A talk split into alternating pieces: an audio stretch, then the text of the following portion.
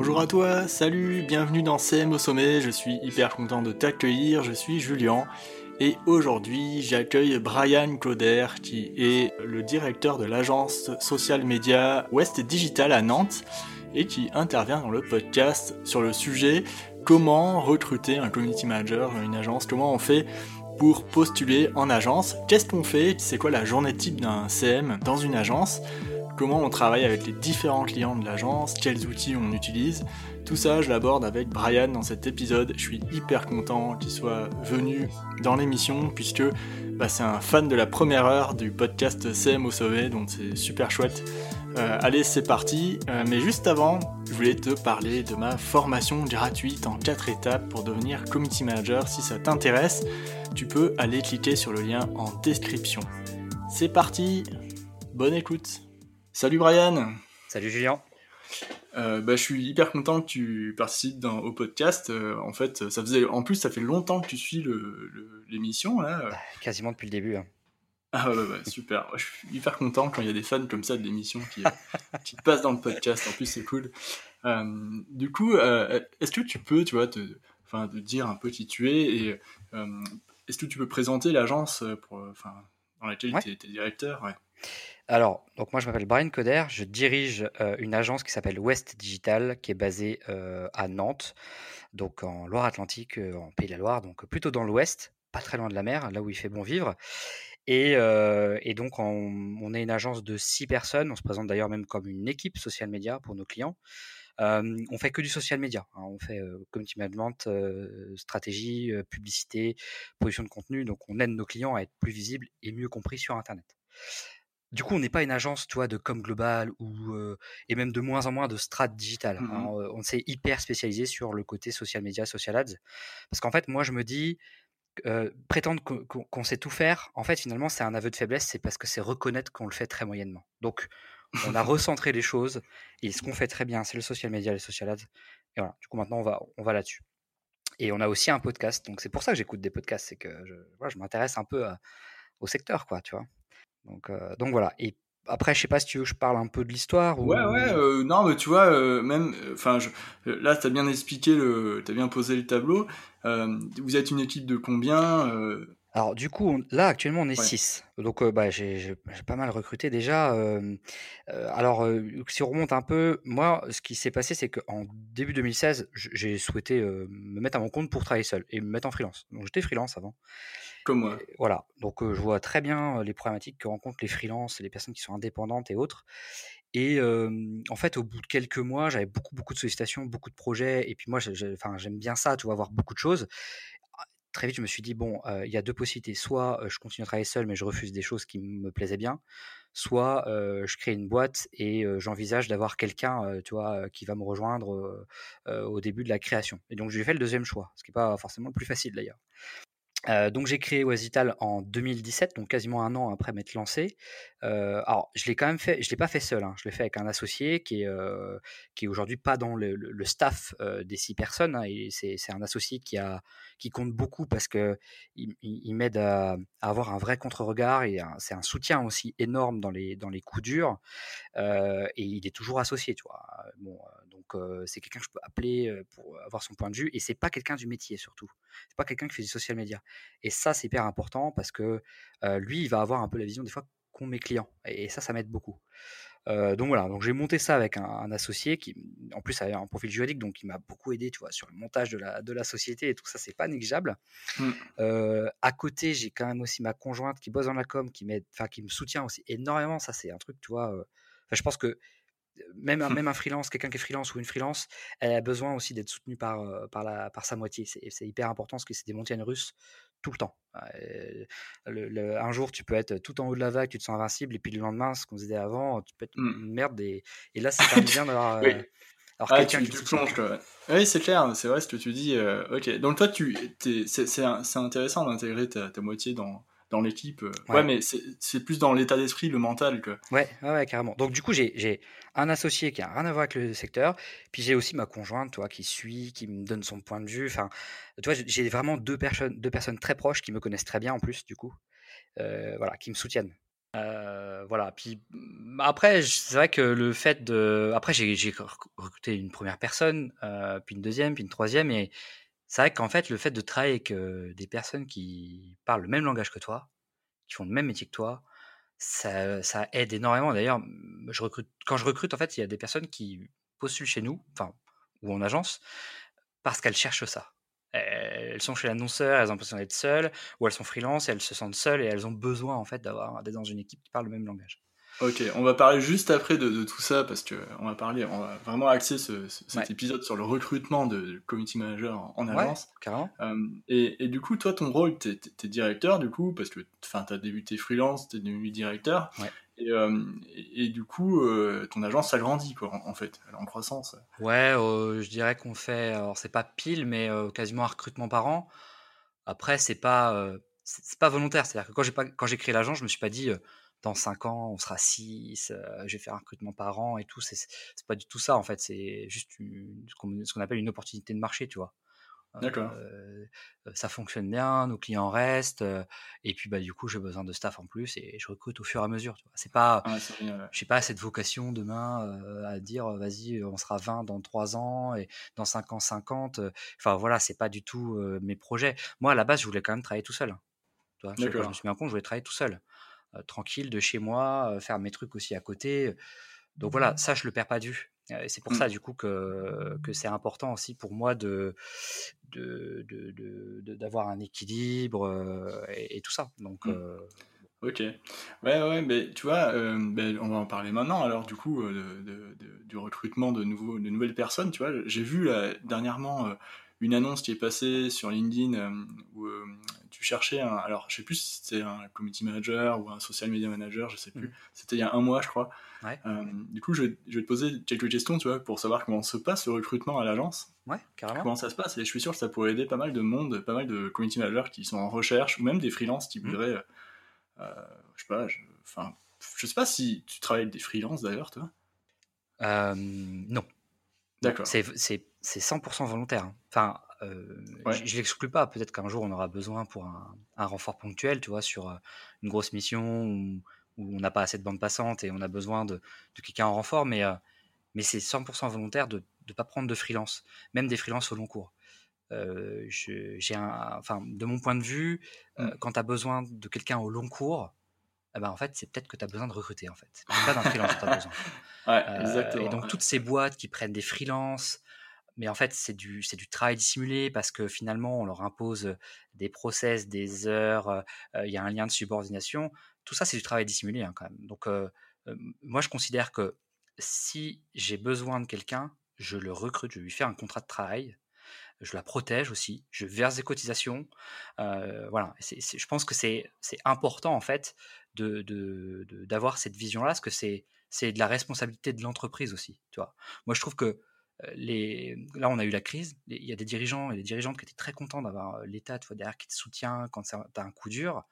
Euh, ben en fait, on te soutient parce qu'à un moment donné, on a réussi à le financer, ça. Et cet argent, il faut le trouver quelque part. Et ben, dans ce cadre-là, ben, les cotisations sociales et patronales, elles sont hyper importantes. Donc, tu vois, on peut pas vouloir essayer d'optimiser sa marge en prenant des freelances et de l'autre côté, demander ce que l'État nous aide quand ça va pas. Quoi. à un moment donné, faut, c'est donnant-donnant. Donc, euh, les freelances, c'est, c'est, je l'ai jamais fait, tu vois, par exemple, j'ai jamais eu besoin, mais je mmh. ne l'exclus pas. Je dirais pas, euh, je vais pas te dire, je prendrai jamais de freelance. Ça peut arriver, mais c'est vraiment pour des besoins très ponctuels. Ok, c'est super euh, intéressant comme, comme vision. C'est vrai que, c'est vrai comme tu dis, hein, un freelance au long cours. Enfin, moi, je, le, je, vais souvent voir les offres d'emploi sur LinkedIn, je vais regarder un petit peu, et, des fois, il y a des entreprises qui cherchent des freelances, mais elles postent une annonce, une offre d'emploi pour un freelance. Oui, tout à fait. Je trouve, là, là, je trouve que c'est abusé. C'est plus qu'abusé, en fait. C'est juste que. Euh, alors, il faut quand même savoir que euh, euh, si ces boîtes-là se font contrôler, c'est considéré comme du travail dissimulé. Et il y, a un, risque pour elles, quand même, de requalification de contrat. Et donc, la personne qui était freelance, si on prouve qu'il y a plus de 50% du chiffre d'affaires qui, qui, qui, va pour un seul et même client, bah, le, contrat peut être qualifié en CDI. Et là, c'est plus la même histoire pour la, pour la structure. Donc, c'est bien, tu vois, les freelances, quand tu as, quand as un, gros truc qui vient de rentrer, tu as besoin aussi de, de renforts ponctuels. Mmh. Mais voilà, à un moment donné, il faut aussi le faire pour des raisons bien spécifiques. Ou tu peux, tu peux prendre aussi un freelance parce que euh, t'as pas assez de volume pour créer un poste. Tu vois, prendre un mmh. freelance pour une tâche qui te prend 5 heures par mois ou 10 heures par mois, ça a du sens. Euh, parce que tu peux pas, c'est difficile de, créer de l'emploi pour ça. Euh, mais voilà, il faut, vraiment bien se poser la question. Et les boîtes qui prennent des freelances pour en fait leur donner des ordres et avoir un lien de subordination comme tu l'as avec un salarié, non. moi, mmh. celle-là, franchement, j'en connais. Hein. je, c'est un peu cash, mais je les déteste en fait. Parce que c'est un manque de, respect pour, pour la société en fait. Tu vois. Mmh. Ouais, c'est super, euh, c'est super ce que tu dis. Euh, euh, en fait, je pense que d'un côté, il y a, y a les, boîtes comme ça qui, proposent ces offres-là, et de l'autre côté, il y a des freelances qui, sont peut-être, c'est leur, première, leur premier job, ou quoi, ils savent pas trop comment ça se passe, du coup, ils font, c'est génial, j'ai un, un, client, en plus j'ai beaucoup d'heures, et derrière, eh ben, en fait, c'est des, des, salariés, mais sans les avantages du eh salariat. non, mais, non, mais c'est clair, parce que quand tu es freelance, tu, tu fais ta comptabilité, tu pas de ticket restaurant, tu veux acheter un ordinateur, c'est avec tes fonds propres. Mm. Euh, enfin, je veux dire, as même la mutuelle, c'est à toi de la prendre. Euh, c'est pro, euh, voilà, il faut, tes impôts. Il faut faire un montant minimum pour, pour cotiser à la retraite. Enfin, je veux dire, et, et, ça, je trouve que c'est pas du tout responsable euh, toi, de dire ah tiens, j'ai trouvé un super profil. En plus, la personne a accepté d'être freelance. Vas-y, je vais l'apprendre comme mmh. ça. Non, non, non, non, non, non, non. Et c'est bon, voilà. Après, je, je, je, dénonce personne. Hein, les gens, euh, s'ils arrivent à dormir avec ça, c'est une chose. Moi, en tout cas, je sais que j'aurais vraiment du mal à dormir si je. Ouais, ouais, non, mais c'est clair, c'est, c'est, vraiment passionnant de discuter de ça, parce que moi aussi, c'est un sujet qui, qui m'anime euh, pas mal. du coup, pour, pour repartir dans le sujet du recrutement, mmh. Euh, enfin, on est déjà dans le sujet du recrutement en fait. Mais tu vois, à quel moment toi tu as besoin d'embaucher et, pourquoi en fait? Mmh, Jacques, il y a deux phases. Euh, là, euh, l'embauche qu'on a actuellement, alors c'est plus un besoin immédiat. J'ai besoin de quelqu'un immédiatement parce que parce qu'il y, a de l'activité, parce que voilà, j'ai pas trop le temps. Et du coup là, je vais plutôt sur des besoins immédiats chercher toi des profils un peu expérimentés. généralement parce que parce que je réponds à pas mal d'appels d'offres, des consultations et tout. Ça parfois ça prend du temps, hein, tu vois, d'avoir une réponse. Et d'un coup, tu sais pas pourquoi, tout en même temps. Donc euh, là, dans ces cas-là, bah, tu as besoin de recruter. Et puis il y a un, deuxième cadre aussi dans lequel on va recruter souvent, c'est euh, quand, quand, quand il y a une vision de long terme. C'est-à-dire que, euh, en fait, nous, nos clients, ils, ils, sont hyper fidèles. Et généralement, quand ils arrêtent de travailler avec nous, c'est parce qu'ils mettent la clé sous la porte, parce que le projet est terminé, ou parce qu'il y a une restructuration, une fusion, et du coup, voilà, il y a beaucoup de choses, il va y avoir beaucoup de bouleversements et donc généralement tu commences par euh, arrêter avec les agences. Ce qui fait que comme ils sont très fidèles, moi j'ai une vision à très long terme. Tu vois, on a, enfin voilà, moi j'ai un revenu récurrent mensuel et donc je sais, euh, bah, moi clairement je sais le CA que je vais faire à peu près en, mars l'année prochaine, en juin, etc. Et du coup, quand je sens qu'il y a une tendance à la croissance, bah là, dans ces cas-là, je ne vais pas chercher quelqu'un qui est senior ou expérimenté. Je vais aller prendre quelqu'un qui est, qui est encore à l'école, en apprentissage. Je vais la faire venir chez nous, puis on va la former. On va la garder un an, deux ans, trois ans en fonction de sa durée d'apprentissage.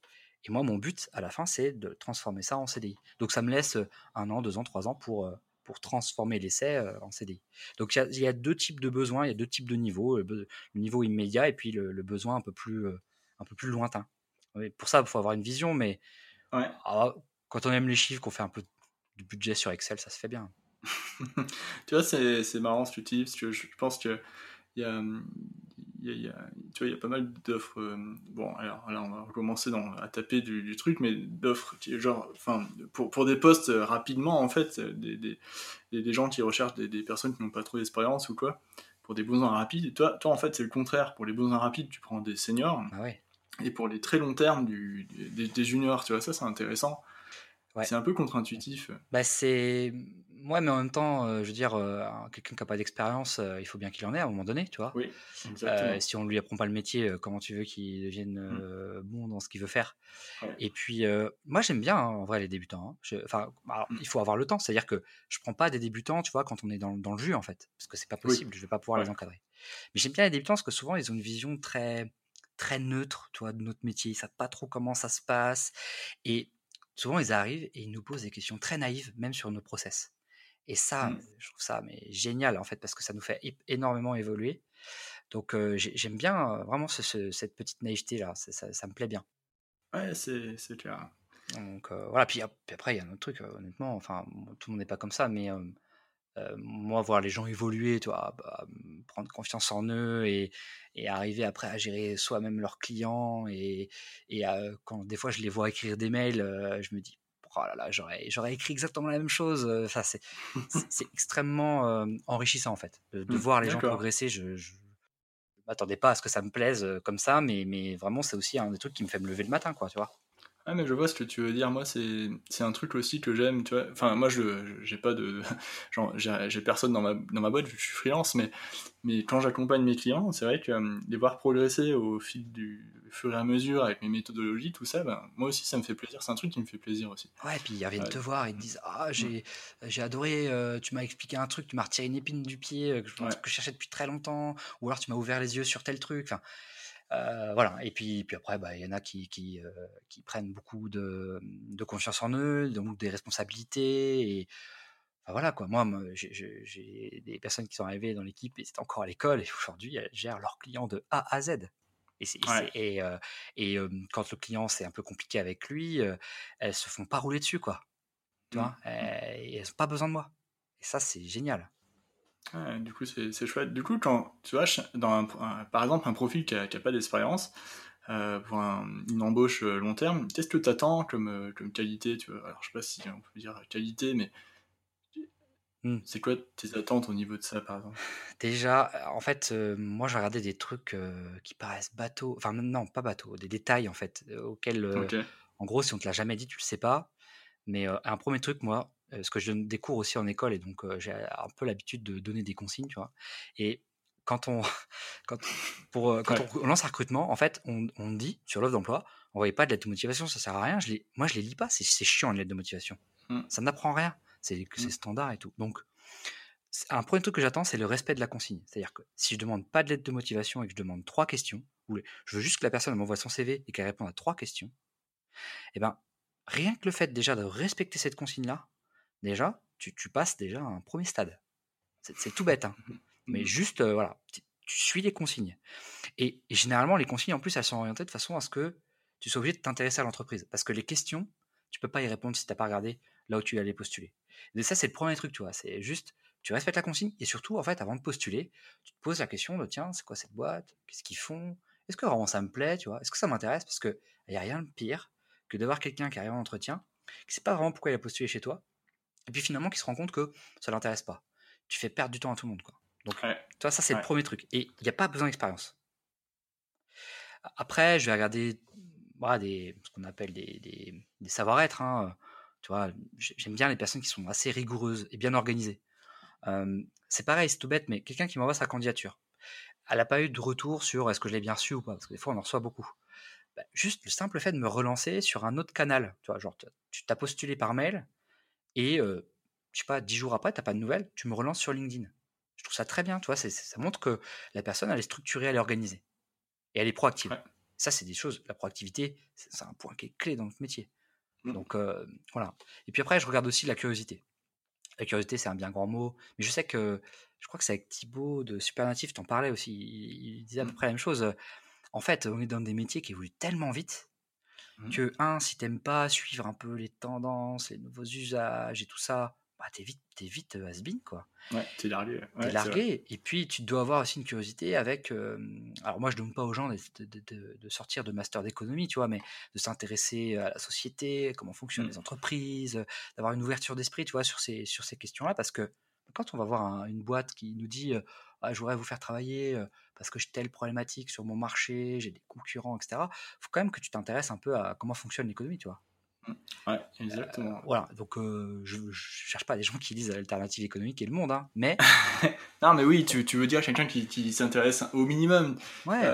c'est vrai que quand tu as une boîte, par exemple, un client qui est par exemple dans l'industrie et tu connais rien en industrie, tu as intérêt à aller voir un peu comment, qu'est-ce que c'est la, transformation digitale, les trucs comme ça, les trucs d'aujourd'hui. Et puis euh, avoir mm. conscience que c'est pas aussi simple mm. que ça dans certaines boîtes. Euh, euh, et, ça rejoint aussi un autre truc que je regarde beaucoup, c'est est-ce que, tu vois, j'ai en face de moi quelqu'un qui a de l'empathie. qui, est capable de se projeter en fait, euh, de, de, se projeter dans la personne qu'elle a, avec laquelle elle, est en face. Tu vois. parce que quand tu vas voir un client et que il, te demande quelque chose, il faut que tu comprennes vraiment ce qu'ils te disent, il faut que tu comprennes son problème, d'où vient son problème, se mettre à sa place. Puis après, quand tu dois écrire pour ses propres clients à lui, ben, en mmh. fait, tu dois un peu comprendre les ressorts psychologiques de ses propres cibles. Comment ils pensent, mmh. ces gens-là? Et ça, c'est pas un truc que tu apprends en utilisant des outils, quoi. ça, c'est vraiment, pour le coup, c'est. Je dirais que c'est le, le, truc le plus dur à avoir, c'est d'être capable de se décentrer. Tu sais, c'est un peu. hier, je parlais de ça avec un prospect. Moi, des fois, j'ai l'impression, quand je rédige des posts, j'en fais encore, quand je passe d'un poste à l'autre, des fois, j'ai l'impression d'être un comédien. Genre de, changer de rôle.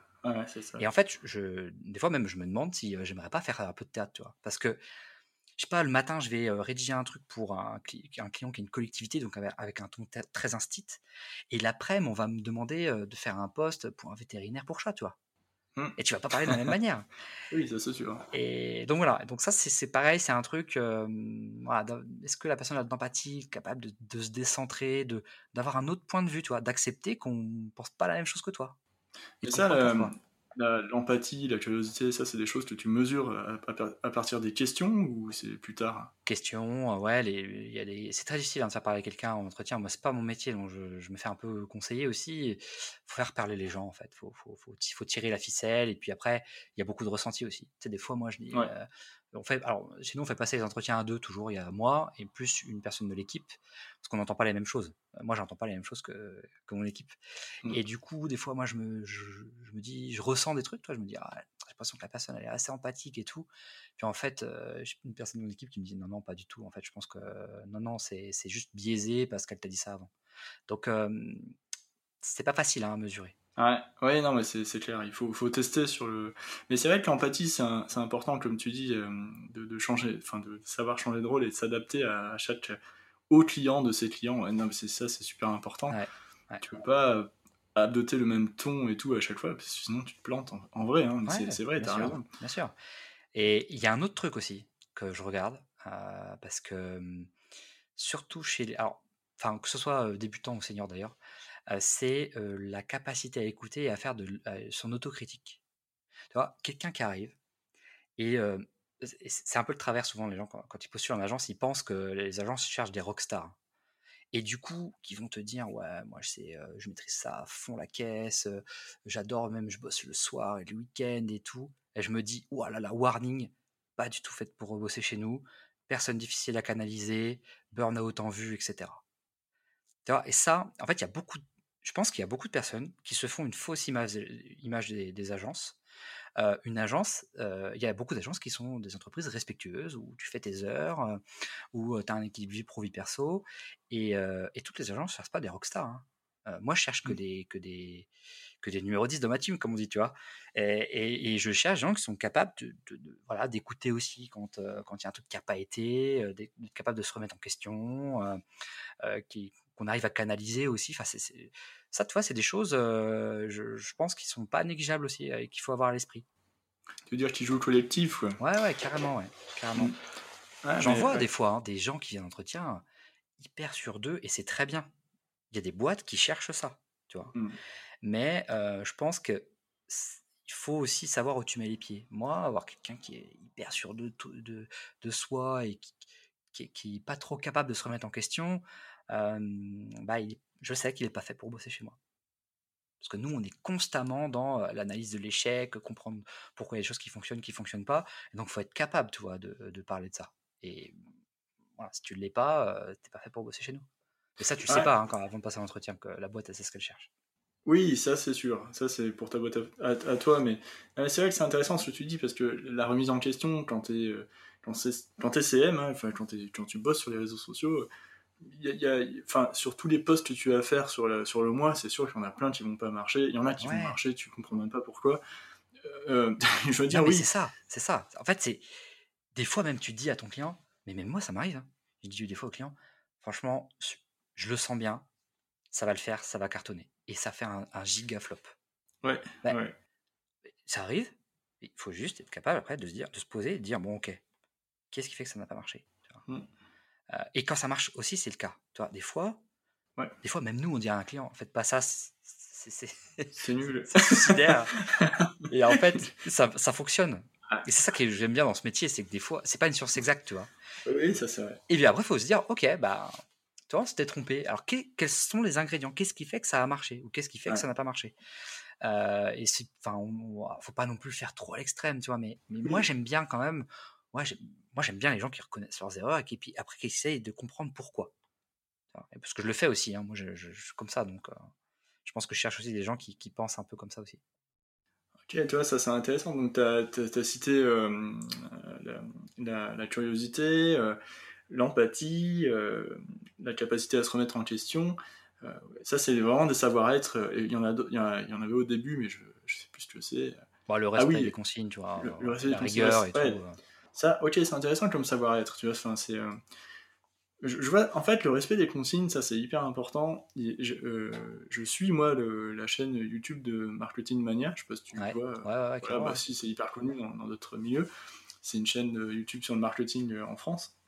C'est une énorme chaîne, euh, c'est Stan Lenou qui fait ça. Et lui, Stan Lenou, il a écouté un podcast euh, où il disait que lui, quand il, recru- il avait recruté une personne euh, une fois, et il avait fait un test en fait, et euh, c'était. euh, il, il disait à cette, aux, aux personnes qui voulaient euh, enfin, candidater euh, pour, pour l'offre en fait de euh, d'aller dans sur sa chaîne YouTube et de chercher une miniature Ouais, particulière de ouais. vidéo avec euh, un invité mais je sais plus lequel en fait dans ces 40 45 vidéos il disait voilà j'ai pas énormément de vidéos quand même enfin j'en- en tout je- j'en ai je sais pas enfin je sais pas combien il en a hein, mais je sais pas combien il en avait à l'époque mais il a dit voilà et le, le truc c'était que le- la personne recherche cette, cette Mhm. miniature et ils disent voilà c'est la vidéo temps et tout il y avait une consigne comme ça quoi et il disait moi quelqu'un qui qui arrive pas à faire ça je le prends pas Mais que- exactement. Mm. Mais j'ai- je pense que c'est exactement la même chose. Alors après, tu peux aussi dire je respecte les consignes, et puis euh, une fois que je les ai respectées, je, vais un je peux aller un peu plus loin, toi, en, en donnant aussi mon point de vue. J'ai rien contre Oui. ça d'ailleurs. Mais juste de base, si on te demande quelque chose, tu le fais. Et puis, en plus, ça montre un autre truc, c'est que c'est pareil, c'est- ce que fait Stan, un peu, ça rejoint un peu ce que nous on fait. Euh, ça pousse la personne à prendre le temps de faire quelque chose. Et donc de voir tout de suite si euh, c'est des trucs bateaux. Hein. Franchement, on demande des trucs qui sont quand même pas compliqués. Euh, ça permet juste de voir si euh, vraiment la personne elle prend le temps de s'intéresser à toi. Et moi, souvent, quand je donne des cours, je dis aux étudiants et aux étudiantes de tomber surtout pas dans une erreur qui est de penser que les boîtes, elles vous attendent. Personne vous attend. Et donc, euh, si tu veux qu'une boîte s'intéresse à toi, il faut d'abord s'intéresser à elle. C'est pas dans l'autre sens. hein. Mm. Dire, euh, enfin, quand je recrute en alternance, la- le dernier recrutement en alternance, j'ai eu 220 candidatures. Donc, si tu veux, moi, toutes les personnes qui n'ont même pas répondu à trois pauvres questions qui sont qui ont rien de compliqué, parce que c'est même pas des questions techniques, Mm. j'en ai eu à peu près 30-40%. Je veux dire que tout cela, j'ai même pas regardé leur CV. Ouais, c'est quand même énorme tu vois 30-40% euh. Non, mais moi, je trouve ça ouf. Je demande même pas de lettre de motivation. Je demande, tu m'envoies ouais. un CV, tu réponds à trois questions dans un corps de mail. Ouais. Attends, si t'es pas capable de faire ça, t'es pas, t'es même pas capable de de- d'envisager de, faire ce métier-là. hein.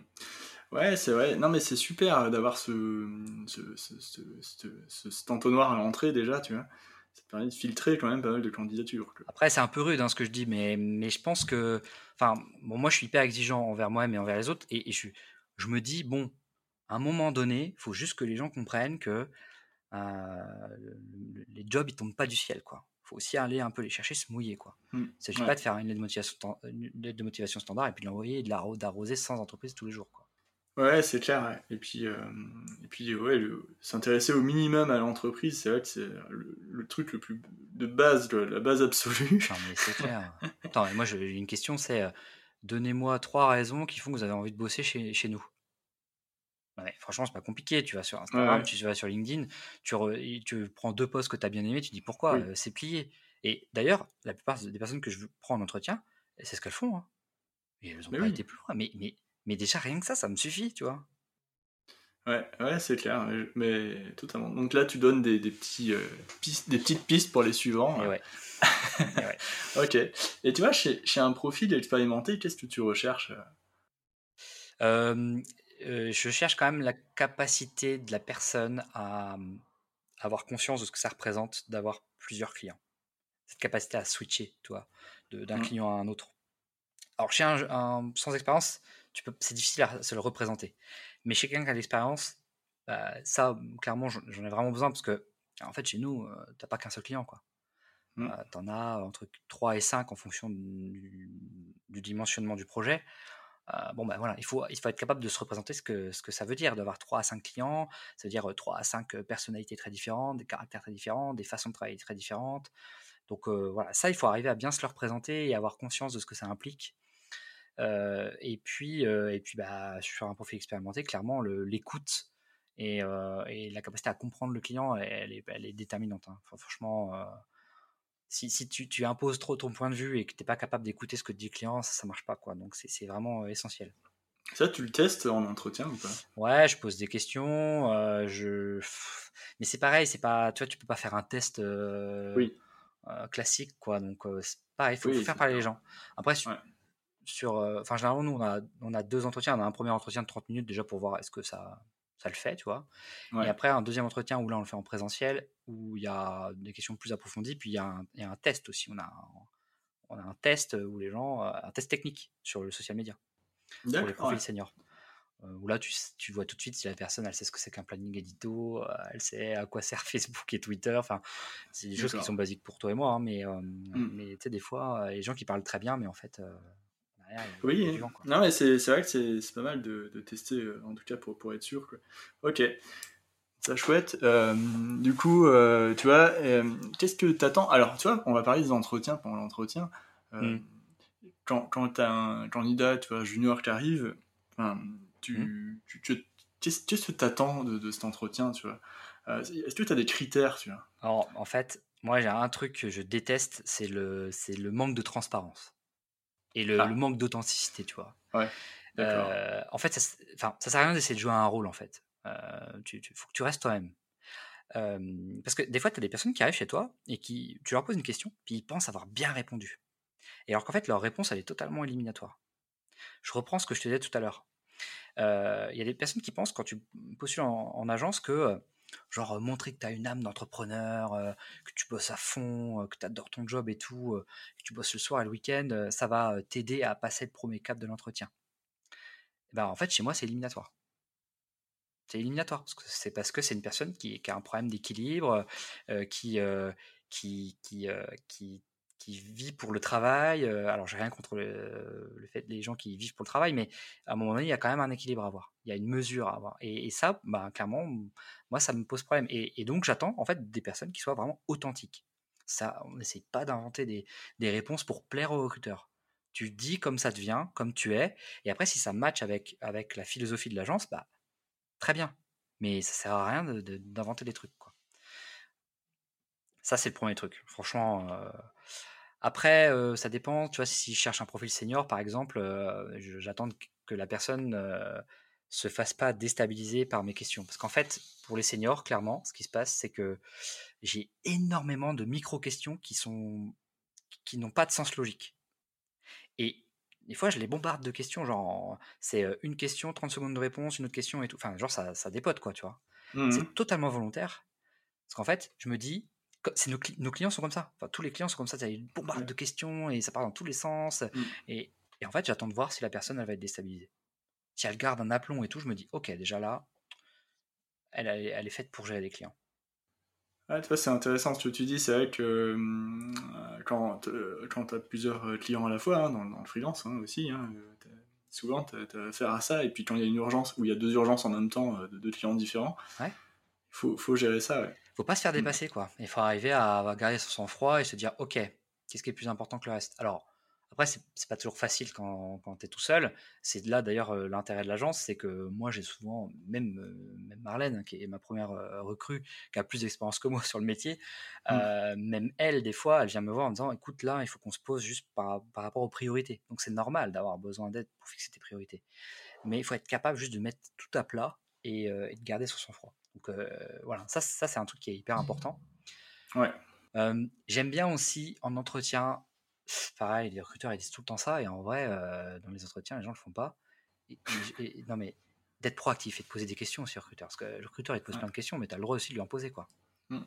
et le fait de poser des questions pertinentes, ça montre que, un, on s'est intéressé à l'agence, et deux, tu te projettes déjà en fait. Ouais, exactement. Des questions bateaux, des, des fois, on s'en fiche. Mais là, j'ai fait passer un entretien mardi, et une personne m'a posé cinq ou six questions, elle m'a bombardé de questions. à la fin, elle était presque gênée. Et ben moi, je trouvais ça génial. Ah, mais c'est vrai, tu as raison. Moi, moi ce que.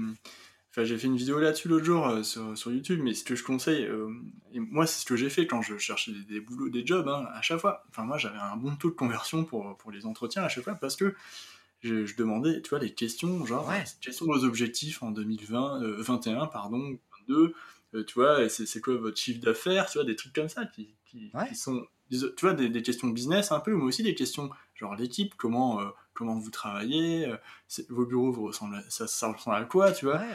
Vos clients, c'est qui, tu vois, enfin des questions comme ça qui, qui permettent quand même d'avoir une idée. Mais même des trucs plus terre à terre, genre quand mm. vous êtes en télétravail, comment vous vous parlez, quoi? Ouais, ça c'était quand Ça c'était avant. Ah bah, ça c'était avant la pandémie.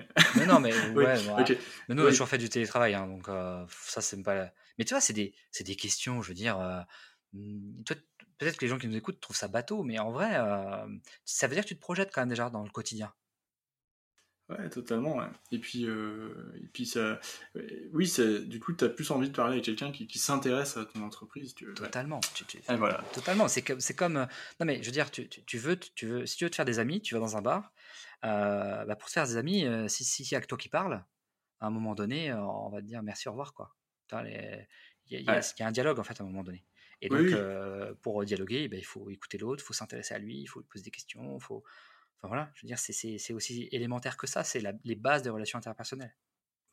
Ouais, bah tu vois, euh, ça c'est super cool ce que tu dis, parce que comme ça, enfin je pense que les gens qui écoutent le podcast et qui recherchent un emploi, ils vont avoir plein de plein d'indications, tu vois, même s'ils vont pas forcément postuler euh, dans ton agence, ah mais... Bah, et peut-être... Ils auraient tort, ils auraient tort. ah oui, on, va voir juste après pourquoi c'est intéressant de postuler chez toi, mais euh, tu vois, c'est vrai que ça, ça donne des, bonnes billes aux, personnes, tu vois. Il y a un autre truc que j'aime bien en entretien, et là pour le coup ça vaut, que ce soit pour un junior ou un senior. De l'or, ouais. Euh, c'est euh, quelqu'un qui, qui, est capable de démontrer avant de déclarer. C'est-à-dire que je j'aime pas trop moi ce côté euh, je te dis que je suis bon là-dedans. Par contre, quelqu'un qui me dit j'ai fait ça et indirectement ça montre que là ça me plaît. J'ai besoin de preuves en fait. Quelqu'un qui vient, qui vient me voir et qui me dit ouais moi je maîtrise Instagram sur le bout des doigts euh, qui, s'arrête là, je vais dire, ok, moi aussi je peux te le dire. Par contre, quelqu'un qui me dit, ouais, moi je maîtrise Instagram sur le bout des doigts, euh, regardez, j'ai fait ça, ça et ça, voilà comment je m'y suis pris, etc. Ah bah, tout de suite, tu as un discours de preuve. Et d'ailleurs, ça, c'est quelque chose qu'on fait sur les réseaux sociaux. Moi, dans toutes nos strates qu'on fait pour nos clients, même quand je fais des formations, je dis toujours aux gens, c'est le démonstratif avant le déclaratif. C'est les Américains, d'ailleurs, on parle beaucoup, ils te disent show me, don't tell. Ne me parle pas, tu me montres. C'est la même chose un entretien. Et comme en fait nous on fait ça pour nos clients et on recommande ça pour nos clients, bah, une personne qui postule chez moi, si elle n'est pas capable de le faire déjà, c'est que il y a un peu de travail quoi. Ça c'est bien ce que tu dis. Moi il y a un peu, enfin il y a un épisode qui va sortir là qui n'est pas encore sorti mais qui, va l'être et il y, a une fille dedans que, que j'interview, c'est Solveig euh, Marie et elle me dit euh, moi je suis sortie d'école, j'avais pas de euh, d'expérience j'ai été j'ai été embauché euh, à la Tour Eiffel, tu vois, en, en, social media direct, tu vois. Et je lui ai dit, mais comment t'as fait pour faire ça? Parce que t'avais pas d'expérience, t'étais à l'école, qu'est-ce qui s'est passé? Et elle m'a dit, bah, j'adorais euh, visiter les musées, tout ça, et j'ai créé un compte Instagram euh, de visite de musée, j'ai tout, tout misé sur ce compte Instagram, je l'ai montré à, l'entretien, et je, me suis dit, en fait, avoir des side projects, même quand t'as pas d'expérience, que tu vois, il y a peut-être des personnes qui vont se dire, mais comment on fait pour montrer qu'on n'a pas d'expérience? Eh ben ouais, alors là, je te rejoins à 100%. Pour moi, la clé, c'est les side projects. Enfin, moi, je considère que c'est important d'avoir un laboratoire. Euh, voilà. Et c'est tout bête, hein. et, même sur des trucs qui te passionnent, tu vois. Genre, euh, je sais pas, euh, t'es es fan de. Moi, par exemple, je suis fan de foot, ça arrive à des gens bien, voilà. J'ai rien contre les fans de foot, hein, même si j'aime pas trop. Non, mais voilà, bah, mais, sauf que, tu vois, à un moment donné, moi, j'apprenais le métier et tout, je me suis fait la main sur, sur, sur ça, quoi. Tu vois, je, je, je, parlais de mon point de vue, de la com sur les réseaux sociaux, des, des, des clubs de foot. Ouais, mais c'est génial, tu vois. Non, mais c'est vrai, euh, il y a beaucoup de, de CM en recherche d'emploi euh, sur LinkedIn. Hein, je vois, je parcours moi les, les profils et tout assez souvent. C'est vrai qu'il y a beaucoup de personnes qui disent Je suis community manager, je maîtrise le, je maîtrise le digital, mais ça veut rien dire. So what Mais tout le monde le fait. Moi, je, oui, et mon fils de 3 ans, il pourrait dire la même chose. Hein. Ouais. en fait, c'est ça. Du coup, pour montrer, enfin, Don't Tell, show. Show me, don't tell. Show me, don't... Ouais, j'arrive pas à le dire. bah, du coup, c'est vrai que euh, ça, c'est important. Quoi. Et rien de, de, faire des petits posts LinkedIn de temps en temps, mais, mais n'importe. Enfin, ou des stories euh, sur Insta, sur, ouais, sur un sujet que t'aimes bien. prouve-le, prouve-le. Voilà, c'est ça, c'est, je veux dire, euh, j'adore cette expression. Prouve-le. je, je, le fais souvent avec mes potes et ça les énerve. Ah non, mais voilà. ça, sort même de ton chat de travail. Ben oui, non, mais, mais c'est évident en fait. Dès que, tu, dès que tu prouves quelque chose, après, franchement, tu, je peux te dire que tu es, totalement crédible. quoi. Tu sais, c'est comme euh, les. Je bosse des fois avec des écoles qui disent euh, Ah, ça m'embête parce que nous, on fait des, des formations de, de, très haut niveau, mais personne ne le sait. Je leur dis Ok, mais euh, prouvez-le. Qu'est-ce qui, qu'est-ce, qui, mmh. qu'est-ce qui prouve que vos formations sont de qualité? Bah parce mmh. que et puis après tu les fais parler et puis ils disent bah parce qu'on a des nos intervenants c'est des pointures Ok, bah alors parlez de vos intervenants, faites des portraits, mettez-les en situation quand ils viennent donner les cours. Euh, autre raison, des fois, on me dit Ah bah parce que euh, regardez nos alumni, euh, vous avez vu les, les postes qu'ils ont aujourd'hui? Bon, ok, bah mmh. faites-les parler. Enfin, toi, mmh. juste prouvez-le. c'est pareil en entretien. Là, tu viens de lâcher une stratégie social média. ah, j'ai craqué de tips. Attention, hein, faut garder. Non, je, je déconne. c'est vrai, c'est intéressant. Euh, les réseaux sociaux, c'est fait pour montrer en fait les choses. Exactement. Et une entreprise qui, qui... Mais alors, ça marche aussi dans l'autre sens. Hein. Les entreprises qui disent on a besoin d'un candidat et qui montrent euh, aucune, rien de l'entreprise, qui montrent ni ben les équipes, ni les conditions de travail, ni rien, et enfin, ça donne pas du tout envie. Totalement. C'est pour ça que notre offre d'emploi, toi, il y a trois pages. Il y a une page sur l'émission, une page sur l'agence et une page sur euh, les conditions de travail. Et puis quand tu vas voir, on va voir vos réseaux sociaux, ben en fait il y a des posts de partout quoi. Donc voilà, ça. simplement. Ok. Euh, du coup, tu vois, euh, j'ai vu que tu proposais quand même pas mal d'avantages, de, souplesse, tu vois, mm. pour une agence. Euh, pourquoi tu, tu, tu, fais ce choix? Enfin, c'est pas un choix, mais c'est un, état d'esprit, j'ai l'impression. Et en vrai, ta question, elle est très bien, mais, mais limite, ça coule de source, en fait. juste, j'ai construit l'agence sur la base de ce que moi j'aurais aimé avoir quand j'étais salarié. C'est-à-dire. Vas-y, tu peux expliquer juste les, euh, avantages, par exemple, quoi, parce que je ne les ai pas en tête. Ou... Bah, bon, en fait, déjà, le premier avantage, c'est quand même que le télétravail, on, on a toujours fait.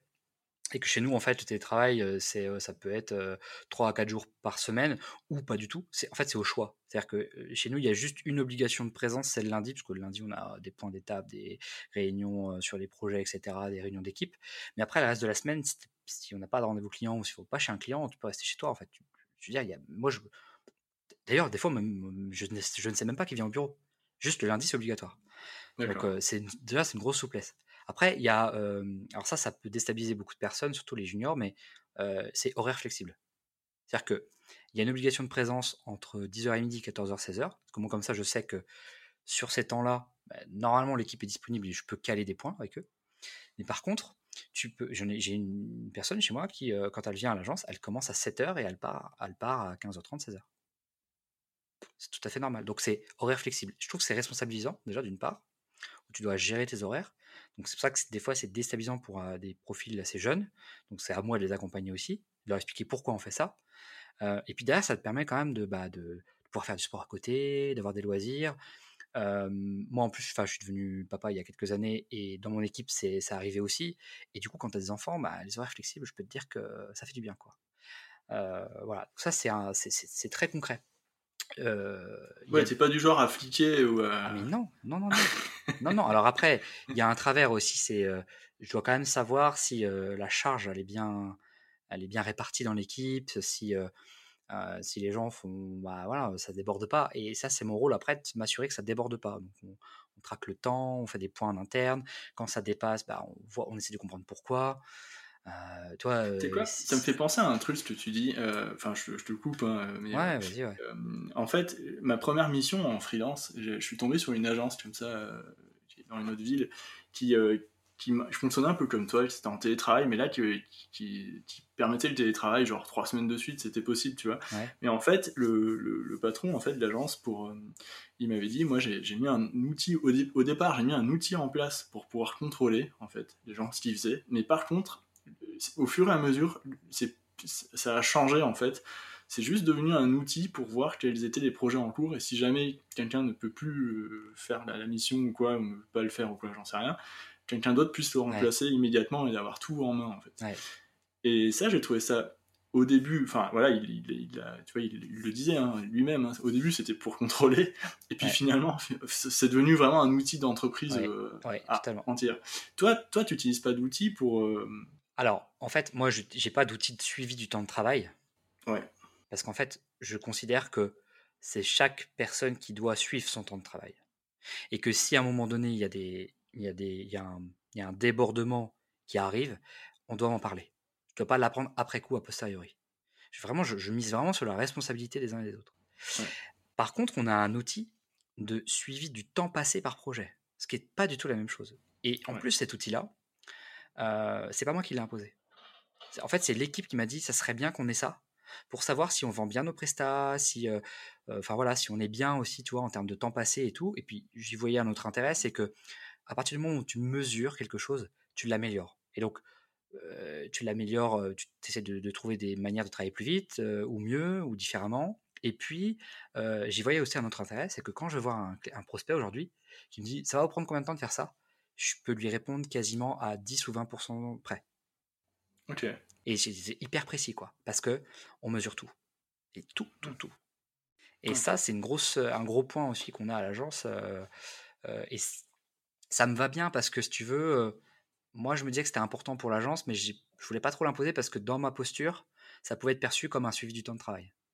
Donc, je l'ai jamais trop poussé. Et puis un jour, bah, c'est arrivé de l'équipe, quoi. C'est l'équipe qui m'a dit, ouais, ça serait quand même bien qu'on ait une manière de, de, mieux mesurer et, tous les trimestres, du coup, on, je fais remonter les temps passés par projet et on regarde, tu vois, est-ce que par rapport à ce qu'on a vendu, est-ce qu'on est bien, est-ce qu'on n'est pas bien, euh, et si ça dépasse, pourquoi en fait, qu'est-ce qui s'est passé, est-ce que le problème vient de chez nous, est-ce que ça vient de chez le client? Si ça vient de chez le client, bah, je sais que moi, il va falloir que j'en parle avec le client pour éviter que ça revienne, ou bien peut-être de réévaluer le, contrat. Enfin voilà, il y a, et si ça vient de chez nous, bah, on essaie de comprendre pourquoi. Qu'est-ce qui a dysfonctionné? Est-ce que c'est parce qu'on s'était pas compris?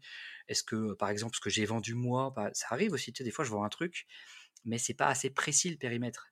Et du coup, le client, il s'attend à ce qu'on fasse un peu plus. Bah, du coup, ça veut dire que le problème vient de chez moi. Donc, c'est important, tu vois, de, de, de, mmh. faire ce point sur les, les, temps passés. Ok, ouais. donc ça, c'est euh, l'avantage, la flexibilité des horaires la responsabilisation, enfin, tu responsabilises tes employés. Quoi. tu, tu c'est pas des enfants et tu pas là pour les ah, surveiller. Ah j'ai déjà un enfant de 3 ans, ça suffit. ouais. ouais. Et ensuite, vas-y alors. Euh, après, euh, bah, après, je sais pas. Enfin, euh, bah, pareil, pareil. je recrute généralement sur, un, sur des temps pleins. mais je suis ouvert au temps partiel, tu vois. Quelqu'un qui veut un temps partiel pour une raison ou une autre, bah, pourquoi pas? Ça peut, ça, ça peut s'aménager si c'est. je, vais dire si c'est justifiable, mais en fait, c'est toujours justifiable un temps, un temps partiel. Euh, après, c'est pareil, bon, il y a d'autres trucs, euh, bon, bah, tout le matos, c'est pris en compte. Euh, je, pareil, quand j'ai un salarié chez moi qui a besoin de quelque chose, un logiciel, un outil ou autre, si elle m'explique pourquoi, banco, quoi. Moi, j'investis dans beaucoup, beaucoup de trucs. Et puis après, c'est pareil, il y a des trucs qui sont qui figurent pas forcément sur l'offre d'emploi. Enfin, s'il y en a une, c'est notamment le, au-delà de la REM classique, on a aussi de l'intéressement, qui a été mis en place là récemment. Ce qui est très intéressant euh, dans l'intéressement, c'est le cas de le dire, c'est que ce sont des primes qui sont versées tous les ans si on atteint un objectif collectif. Déjà, c'est collectif. Et surtout, euh, les objectifs sont, euh, sont pas subjectifs. C'est très, c'est mesurable en fait. Et d'ailleurs, c'est un document que tu déposes à la directe, hein, donc qui doit être accepté. Et c'est pas moi qui décide. C'est selon des critères comptables si on atteint cet objectif-là, c'est un objectif partagé, tout le monde sait ce qu'il y a, donc tous les, tous les trimestres, je fais des points sur euh, est-ce qu'on est bien ou pas par rapport à l'objectif. Si à la fin de l'année c'est atteint, et, euh, tout le monde reçoit sa prime euh, et après peut l'utiliser comme, comme il le souhaite. Et il n'y a pas de plafond. Ouais, donc ça motive à fond quoi. Ah bah, oui, tu m'étonnes. En, fait, ça motive et en même temps c'est transparent, donc personne se tire dans les pattes. Non. Pour avoir sa propre prime ou quoi, donc ouais, c'est. Alors de toute façon, avant qu'on ait l'intéressement, je versais, je versais déjà des primes, mais je n'ai jamais versé de primes, euh, tu vois, euh, individuelles. Quand je verse une prime, c'est pour tout le monde. D'accord. Bah, ça, c'est génial, tu vois. Donc ça, ça, ça, alors ça figure dans l'offre d'emploi, mais, mais voilà, c'est important toi, de, de l'avoir parce que clairement, quand l'agence fait des bons résultats, oui, bien sûr, je suis un peu responsable, mais franchement, c'est une petite responsabilité, quoi. c'est collectif.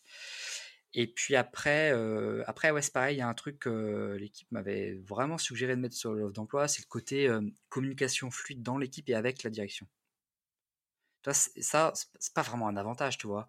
Mais je suis hyper, enfin, je suis hyper accessible. T'as un problème, tu peux venir me voir, m'en parler n'importe quand et je vais le résoudre avec toi. Je peux pas te dire débrouille-toi en fait. Ouais, tu vas pas dire passe par mon, par le manager d'équipe. Ah, qui va me faire remonter les problèmes à la ah. réunion du lundi à 16h. Non. Et puis l'autre truc, tu vois, ça c'est pareil quand on fait de la relation client. Par exemple, je sais pas, demain j'ai une chef de projet qui a un problème avec un client et que je suis en réunion je serai, je vais toujours, toujours, toujours défendre mon équipe, toujours. Et, après, on va, essayer de comprendre comment ça se passe. Tu vois, c'est comme un coach d'équipe de, foot, quoi. Face cam, on défend toujours l'équipe. Et après, dans le vestiaire, on peut essayer de comprendre le problème. Non, non, non, non, non, non, mais ah, sauf si vraiment il y a une grosse erreur et que là, enfin moi, ce que, par exemple, ce que, je ne pardonne pas, c'est une personne qui fait deux fois la même erreur. Ça, je trouve ça. Mmh c'est pas professionnel. Par contre, de faire une erreur une fois, ça arrive. Et moi, ça m'arrive très souvent. Il faut juste être capable de la reconnaître. Et du coup, voilà, tu vois, ça, c'est un truc. C'est pareil, je. J'en ai pas parlé à l'équipe, je sais pas si c'est un truc qu'elles apprécient dans l'agence, mais moi j'ai la sensation que c'est hyper important de dire ok, quand je suis en difficulté, j'ai mon chef en fait qui, je sais qui sera de mon côté. Et après, je lui dirai ce qui s'est passé et on trouvera une solution. Mais moi, je vais jamais défoncer quelqu'un de mon équipe. Non, mais ça, c'est. Ouais. Non, mais ça arrive. En, fait, ce qui est grave, dans, enfin, dans ce que tu dis, c'est que dans, dans la... ça, arrive euh, fréquemment euh, dans d'autres types d'entreprises euh, que des gens ils se fassent défoncer la gueule. Quoi. Non, mais alors. Bon, déjà, moi, j'ai jamais défoncé quelqu'un. Non, pas défoncé. Mais, en, mode psychologique, hein, pas physique, hein, mais et puis, quand même. Et puis surtout, jamais devant un client. Ouais. Non, mais attends, t'imagines la personne qui reçoit ça. Elle se fait humilier, quoi. Oui. C'est donc euh, donc non voilà ça toi c'est je, ne dis pas que c'est un, un, avantage mais moi j'essaye de je, je protège je, je, les protège sans non plus mais je les responsabilise tu vois il y a il y a cet équilibre là ouais mais je, vois en fait cette situation là moi des fois je la vis il y a, il y a, il y a des clients euh, avec qui j'ai travaillé qui, euh, qui, qui, font subir ça à leur équipe tu vois et j'ai déjà vécu en fait en, live ce genre de truc, mais du côté observateur, du côté client qui observe mm. euh, des gens se faire descendre par des, leurs managers. Et, franchement, c'est, ça donne pas du tout une bonne image de l'entreprise. Mais surtout, tous ceux qui sont là, je peux dire qu'ils sont hyper mal à l'aise. Quoi. Oui, ouais. Hum, voilà, moi j'ai déjà vécu avec des, chez des clients. Et attends, moi j'ai, un jour j'ai même vécu un client qui défonce devant nous une personne de son équipe, donc là, moi, genre hyper malaisant, tu vois, et qui en plus essayait de me prendre à partie en disant Je suis sûr que Brian est d'accord avec moi. Oh non, horrible. C'était horrible. moi, j'ai dit Non, non, moi, alors là, en plus, franchement, c'était très discutable les arguments qui étaient avancés. J'étais plutôt d'accord de la personne qui se faisait défoncer, tu vois. Donc, c'est hyper malaisant quoi, pour tout le monde. Tes prestataires, tu vas pas dire Mais non, ouais, c'est ça, ta position. Après, tu peux pas rentrer dans, dans l'équipe tu restes prestataire, t'es conseiller. Quoi, Ça va rester à sa place aussi. Hein. Ouais. Bon, voilà. Mais, mais donc, ça, tu vois, c'est pas des trucs qui sont dans l'emploi, mais, je, mais je pense que c'est important, tu sais, quand tu rentres dans une boîte, de te dire Ok, j'ai la rémunération, ok, j'ai les avantages très concrets, mais mmh. après, il y a aussi euh, euh, le, comment le management est géré, comment, comment on te fait grandir et tout ça. ça, tu peux pas trop le voir sur une offre d'emploi. Ça transpire parfois sur les réseaux sociaux, dans, dans ce qui est dit, mais. ça, ça transpire à fond. Hein. Ah non, mais voilà. Mais, c'est vrai, sur l'offre d'emploi, il faudrait vérifier si c'est bien noté dessus aussi. Non, voilà, donc bon. Et puis, alors pour, pourquoi j'essaie de mettre tout ça en place, c'est que bah, moi j'étais salarié, alors j'étais très bien en tant que salarié, hein, là où j'étais, je rien à reprocher, au contraire. Mais tu vois, des fois, je me disais, j'aurais aimé avoir ça, genre, genre choisir les jours de télétravail et mes horaires, j'aurais kiffé avoir ça. Mmh, mmh. Et ben, je me le suis octroyé quand je me suis mis à mon compte. du coup, je me dis, pourquoi je pourrais pas l'octroyer aux gens que je recrute? Mmh, Pourquoi je le ferais pas pour les autres? Donc en gros, dès que moi je me, je me, je me fais un petit privilège, tu vois, un petit kiff, bah en fait, tout le monde y a droit c'est vraiment un, tu vois, ça, ça te donne envie de bosser dans ton agent, je trouve. Ah, tu vois, je t'avais dit que. Ah, mais voilà, après, c'est pas toujours facile. Il y a, des, il y a des, quand même des limites. Bah, ça, hein, bien. euh, mais euh, j'essaye tout le temps d'avoir ça en ligne de mire. Non, mais tu sais quoi, je pense qu'avec la, le, le- le- la crise sanitaire qui, qui est passée, euh, le- tu vois, le 2021, enfin 2022 qui arrive, enfin, dans le contexte so- social actuel, tout ça, il y y a beaucoup de, il y a beaucoup de lumière sur les, sur les dysfonctionnements et tout. Et je pense que ça, à l'avenir, ça va passer devant- avant la rémunération, quoi, Ah, tous, tous ces avantages. Enfin, les, gens, les gens recherchent de plus en plus un sens à leur travail. Et, euh, et une fle- flexibilité, c'est important parce qu'on a connu, enfin, les salariés ont connu le télétravail pendant deux ans. Ouais. Et tout à coup, ils doivent revenir à bosser à- en entreprise et tout. Et, tu sais que Mm. c'est- ça, je veux dire, ça a pris un- une ampleur euh, énorme, hein, euh, cet, cet enjeu justement d'arriver à avoir un vrai équilibre vie pro vie perso. Euh, Et toi, on reparle encore de ce qu'on fait chez nous, mais typiquement, alors euh, moi, elles ont toutes euh, un téléphone pro. Et euh, je le fais moi et je, leur, je les incite à faire pareil. Quand je rentre chez moi le soir ou le week-end, il est dans un tiroir et je suis totalement injoignable. Et, et je coupe totalement. Tu, tu le mets en mode avion ou pas? Bon, ça dépend, oui, des fois. Mais souvent, je laisse allumer parce que euh, bah, même Parce si que je le regarde patron, pas, hein. il- non, mais il est dans le tiroir, je l'ouvre même pas le tiroir. J'ai- Des fois, Ouais, j'y pense même pas. Là, euh, toi, on est vendredi, je vais rentrer ce soir, j'ai des potes qui viennent, je vais Ouais. le mettre dans le tiroir, je vais, le re- je vais rouvrir le tiroir le lundi matin, je vais découvrir ce qui s'est passé. Mais, mais ça fait tellement de bien. Et du coup, je, je les incite à faire exactement la même chose. Du coup, tu, tu, tu, ouais, tu, pour, pour toi, bien travailler, c'est. euh, C'est être reposé. Enfin, c'est ouais. C'est en fait, pour toi, enfin, la déconnexion, ça fait partie du, du travail. Ah, mais c'est essentiel. D'ailleurs, euh, on, on- on a fait un épisode qui va sortir là bientôt sur le droit Ouais. à la déconnexion quand on est community manager. Pour moi, en fait, c'est alors déjà c'est dans la, la loi travail, hein, c'est obligatoire en fait. Ouais. Euh, mais c'est très difficile en tant que community manager. C'est c'est vrai. Clairement, c'est pas toujours très simple. Euh, ben, moi, je considère que c'est le rôle de l'employeur d'organiser la déconnexion de ses équipes et encore plus les personnes qui sont sur les réseaux sociaux. Ouais, mais tu vois, ça c'est beau ce que tu dis, mais dans, les- dans, Ouais, dans les beau, faits, vrai. dans les faits, en fait, ce qui se passe, c'est Dans que les quand faits, c'est pas si un- simple. Quand t'as un employeur qui est complètement, qui, qui, qui a, tu subis, qui a, qui a le syndrome du, du FOMO, la fear of Ouais. missing out, qui, est tout le temps, euh, qui scroll hein, à minuit sur, sur LinkedIn le week-end, ou euh, quand il est au restaurant, euh, enfin, enfin, franchement, euh, tous les gens qui regardent LinkedIn le week-end, euh, enfin, ou même les réseaux sociaux en général, euh, et qui sont censés ne, ne pas le faire, tu vois, bah, il y en a, ils peuvent pas s'en empêcher parce que c'est hyper addictif en Mais vrai, bien sûr. sociaux. Faut- Mais voilà. attends, c'est c'est de la dopamine. c'est- Non, mais c'est Oui, vrai. Oui, oui. Mais Ouais. tu vois, euh, après, si tu le fais a- alors qu'on t'aide à déconnecter, c'est une chose, tu vois. euh, Tant pis, c'est que tu n'y arrives pas et, et tu peux aussi demander de l'aide, hein, tu vois, c'est- normal Mm. en fait. Mhm. Par contre, si tu le fais parce que d'une certaine manière, tu n'es pas forcément contraint, mais, mais on te recommande quand même de le faire, tu vois, ce serait quand même pas mal mm, par rapport au, ton poste que t'as- au poste que tu as. Mais là, je pense que c'est comme les boîtes qui embauchent des freelances alors, qu'elles devraient avoir des salariés. Pour moi, c'est un manque, euh, un manque de, de professionnalisme, voire même d'éthique en fait. On, on doit organiser ce- cette déconnexion. Alors après, c'est pas aussi simple que ça, c'est clair. Mais c'est la responsabilité de l'employeur. Bah moi, je, je suis d'accord avec toi. En fait, pour moi, ma vision du community management, et je, et je sais qu'elle va à contre-courant de pas mal de monde qui est, qui est passé dans mon podcast, c'est euh, c'est comme, on est comme un magasin, en fait. Même si Internet c'est ouvert 24 heures sur 24, les, les- les humains, ils sont, il faut qu'ils dorment à un moment, Ouais. il faut qu'ils se reposent, ils se ressourcent. Euh, voilà, bah, c'est euh, c'est un peu les, un peu les, les fondements de Le Corbusier. euh, Et Ouais. oui, donc, donc, en fait, le, le- la ressource, tu vois, enfin, se reposer, se ressourcer, ça, ça permet de, de- d'être hyper euh, performant au Ah, boulot, en fait. totalement. Franchement, Et- le, Ouais. le cerveau, c'est un muscle, hein, il a besoin de se régénérer. Ouais. exactement. Et, ouais. et donc, donc c'est hyper important. Enfin, je veux dire, moi, d'ailleurs, je le sens. Franchement, je pars. généralement, je prends pas beaucoup de vacances. Enfin, je coupe le week-end, mais le, au mois d'août, je coupe 4 semaines. Mm. Je reviens en septembre, mais j'ai l'impression d'être invincible, quoi. Ouais. J'ai Ouais, un cerveau, mais qui est, qui est, qui est chaud bouillant. Alors, je mets quand même deux jours pour m'y remettre. Mais je peux te dire que je me sens mais, hyper au top, quoi. Et ouais, bah, ouais, c'est normal. Hein. T'as besoin de te reposer, qu'on n'est pas, des- on n'est pas des surhommes et des surfemmes, quoi. Non, mais c'est vrai. Et puis, euh, pour moi, pour moi, les horaires de, de travail correspondent aux horaires de community management. C'est-à-dire, moi, entre 9h et 17h30, je suis sur les réseaux sociaux.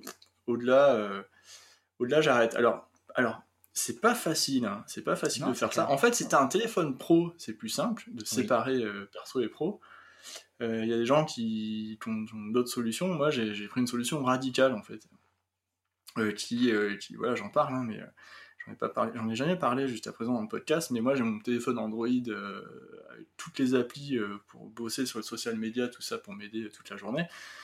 Et lui, je, me, je mets en mode avion. Des fois, j'y arrive pas, hein, j'avoue. Des fois, je vais regarder quand même, ça, ça m'arrive.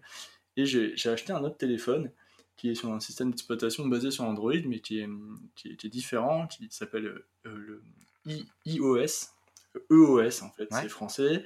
Et euh, c'est un, un, téléphone qui n'envoie pas euh, genre 6 mégas de, de, de, données par heure à Google, tout ça. Enfin, c'est un téléphone qui, qui, protège la vie privée en fait, qui n'envoie pas toutes les données. Et j'utilise ce téléphone et je n'ai pas installé les applis de réseaux sociaux dessus. J'utilise que le, le navigateur. Ouais et je fais tout en, en, mode navigateur. Des fois, bah, je vais sur Insta, mais dans le navigateur, tu vois. Je me du coup, force tu te crées des freins. Tu te crées des freins. C'est horrible. Et Franchement, tu sais quoi? Ça fait six mois que je l'ai. Le premier mois, j'ai cru que j'allais mourir. Non, mais je te jure, en vrai. Hein. Et tu sais que ça, il y a un bouquin euh, qui en parle beaucoup de ça, justement, de se créer des freins pour éviter de prendre le téléphone euh, et de couper les notifs et tout ça. C'est Make Time et c'est génial. Parce que en gros, euh, bah ouais, il t'explique justement comment arriver à, te à, trouver un équilibre, à éviter d'être justement sous la pression des notifications permanentes. Et ils en parlent justement de ça, de dire euh, vous supprimez toutes les apps dont vous n'avez pas besoin, et puis euh, vous créez des, des pseudo-barrières en fait qui sont franchissables, mais qui vont faire que ça va te démotiver d'avance rien que d'y penser. Ouais, ben ouais, mais tu vois, arriver à cet état-là, c'est dur quand même. Moi, je aujourd'hui, bah après moi je suis dans une autre, enfin c'est un, test aussi pour voir si je peux utiliser d'autres, enfin des, applications open source, tout ça, enfin comment ça marche, quoi. si je peux remplacer la suite Google par l'open source, tu vois, je, fais des tests là-dessus personnellement, et, c'est carrément plus dur en fait parce qu'il faut beaucoup plus aller dans, dans, dans, internet, aller se renseigner sur les forums et tout, donc c'est un effort supplémentaire. Bon ça je le fais, mais mais si en restant sur son téléphone, c'est vrai rien de déjà de couper une notification essayer de, d'avoir, de, de, mettre toutes ces applis dans un, un, petit dossier et un peu loin dans, dans plusieurs écrans et avoir tout, tout, le perso sur un écran, euh, genre le premier dans le téléphone quand on arrive. C'est une technique qui permet de pas. Ouais, ouais carrément, ça évite les distractions. Mm. Ouais, totalement. Mais pas facile, hein. je suis d'accord. ok. Euh, donc toi, tu vois, toi les limites, c'est ça, du coup, c'est vraiment le droit à la déconnexion. Et... Mais, mais tu sais quoi? Ça, je pense que ça va devenir un, sujet phare là. C'est pas encore trop le cas, j'ai l'impression, parce que la visibilité, tout ça, ça, euh, tout, le monde veut, c'est la course à la visibilité mm. de tous les côtés, ça explose et tout. Mais à un moment, la le droit à la déconnexion et l'impact euh, environnemental du numérique, enfin, ça va, ça va revenir comme un boomerang, sur la, sur la table. C'est surtout que, faut pas oublier une chose, c'est que les professionnels du numérique, mais, mais aussi les gens qui nous lisent, ils ont besoin de souffler à un moment donné, quoi. Ils ont besoin de respirer. Mmh. Mmh. Donc, il mmh. euh, faut les laisser respirer, quoi. Euh, et quand on a, enfin c'est dur, hein, mais c'est vrai que c'est dur parce qu'en plus c'est rentré vraiment dans le quotidien, c'est hyper addictif. Euh, et, et, je suis pas en train de dire que j'y arrive très bien. Hein. il y a vraiment encore des moments où je flanche, a même des week-ends où je bosse parce que j'ai pas le choix et puis parce que je sais qu'il y a un gros sujet qui va arriver, donc voilà. Mais autant que faire se peut, faut essayer de se donner un objectif, tu vois. Et, et, et, en fait, bah rien n'est parfait, mais voilà, déjà de commencer quelque chose, c'est déjà une grande action, quoi. C'est fait, c'est mieux que pas, c'est mieux que, que, pas fait, quoi. Ouais. Du coup, comment ça Alors là, je vais poser la question. comment ça, s'organise la, journée, tu vois, une journée type à l'agence pour, mmh. un, pour un community manager, tu vois? Alors, Jacques, en fait, nous, on réfléchit pas trop en journée, on réfléchit plutôt en semaine. D'accord. Euh, et typiquement, tu vois, on a des semaines qui se ressemblent un peu en structure, pas en contenu, mais en termes de structure. Euh, le lundi, par exemple, on est forcément à l'agence, euh, on n'a pas de copie avec des clients. on fait réunion d'équipe, éventuellement les points management RH, des petites réunions entre nous sur des projets qu'on a à plusieurs, pour faire un peu voilà, des petites tâches de suivi, etc. En fait, le lundi, on essaye, je dis bien on essaye parce que c'est pas toujours le cas, mais de euh, privilégier tout ce qui est travail superficiel. Superficiel, ça ne veut pas dire qu'il est inutile, ça veut dire surtout qu'on peut être interrompu. Parce qu'on est à l'agence, on peut discuter, etc. Moi, des fois, je remplis des tableaux, je fais de la comptage, j'en sais enfin. Et, donc, ça, ce sont des choses sur lesquelles tu peux être interrompu. C'est le lundi. Après, le reste de la semaine, on est plutôt généralement en télétravail, sauf si on va chez un client. Et le reste de la semaine, on va plutôt être sur du travail de fond. où là, on a besoin d'être hyper concentré et pour lequel on ne peut pas être interrompu. C'est pour ça d'ailleurs qu'on est en télétravail.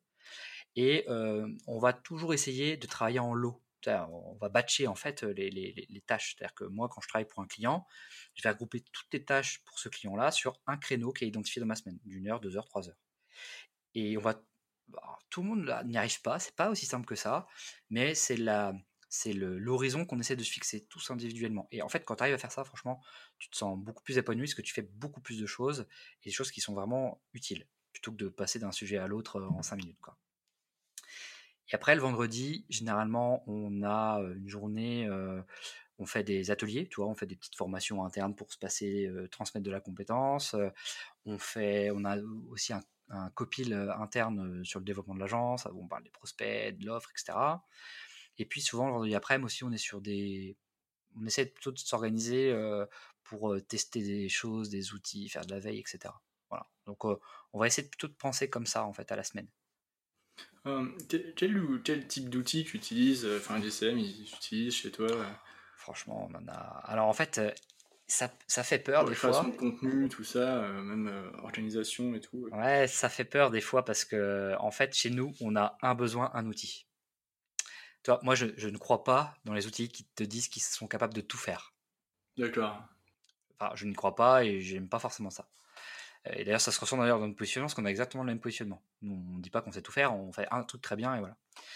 Euh, du coup, on a nos plis d'outils, c'est quand même assez conséquent, mais euh, bon, tu sais, la créa euh, visuelle, ben, on a enfin, on utilise Canva ou, ou Photoshop Illustrator quand on a besoin de quelque chose d'un peu plus poussé. Ouais. ça, c'est classique. Après, on a Swello, on a Buffer euh, pour la publication. On fait beaucoup de choses aussi en natif parce qu'il y a, euh, il y a des mmh. fonctionnalités que tu n'as pas dans ces outils-là. Mais, euh, Genre les Reels les, Voilà, les Reels ou les carousels sur LinkedIn, des trucs comme ça, tu vois. donc en fait, quand, toi, quand on a besoin de programmer un poste, dans notre suivi, on sait s'il a été programmé avec un outil ou s'il faut le faire en natif. Et du coup, s'il faut le faire en natif, bah, ça vient s'ajouter à notre liste de tâches de la, de, du jour. En fait, on a, on a automatisé les choses. Dans le planning édito, quand tu dis qu'il faut le faire en natif, paf, ça arrive dans ton gestionnaire de tâches. Euh, voilà, donc euh, après on a Asana. gestionnaire de tâches, c'est Asana.